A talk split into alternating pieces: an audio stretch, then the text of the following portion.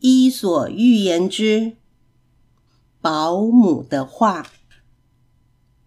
小孩子大声的哭叫着，保姆便恐吓他说：“再哭，再哭，我就把你扔到窗外去喂狼。”刚好有一头狼经过，他听到保姆的话，便停下来，蹲在窗子下等着。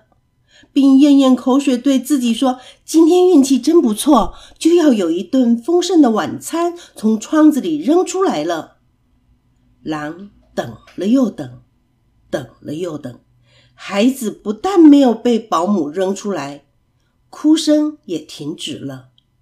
狼一动也不动的等了一整夜，又累又困。第二天早上。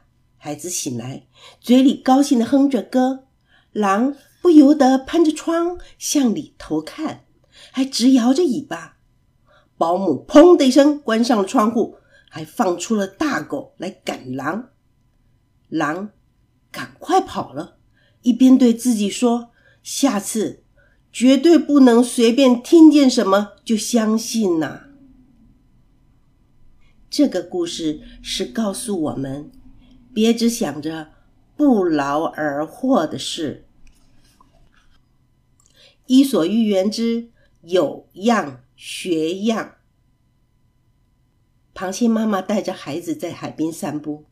这天天气很好，可是螃蟹妈妈不好好欣赏风景，却一直跟孩子埋怨说：“你为什么就不能像别的动物一样直着身子走路，而是横着爬呢？”小螃蟹回答说：“妈妈，请你走给我看，我一定会跟着你的样子学的。”这个故事是告诉我们，言教不如身教。这个故事就说完了。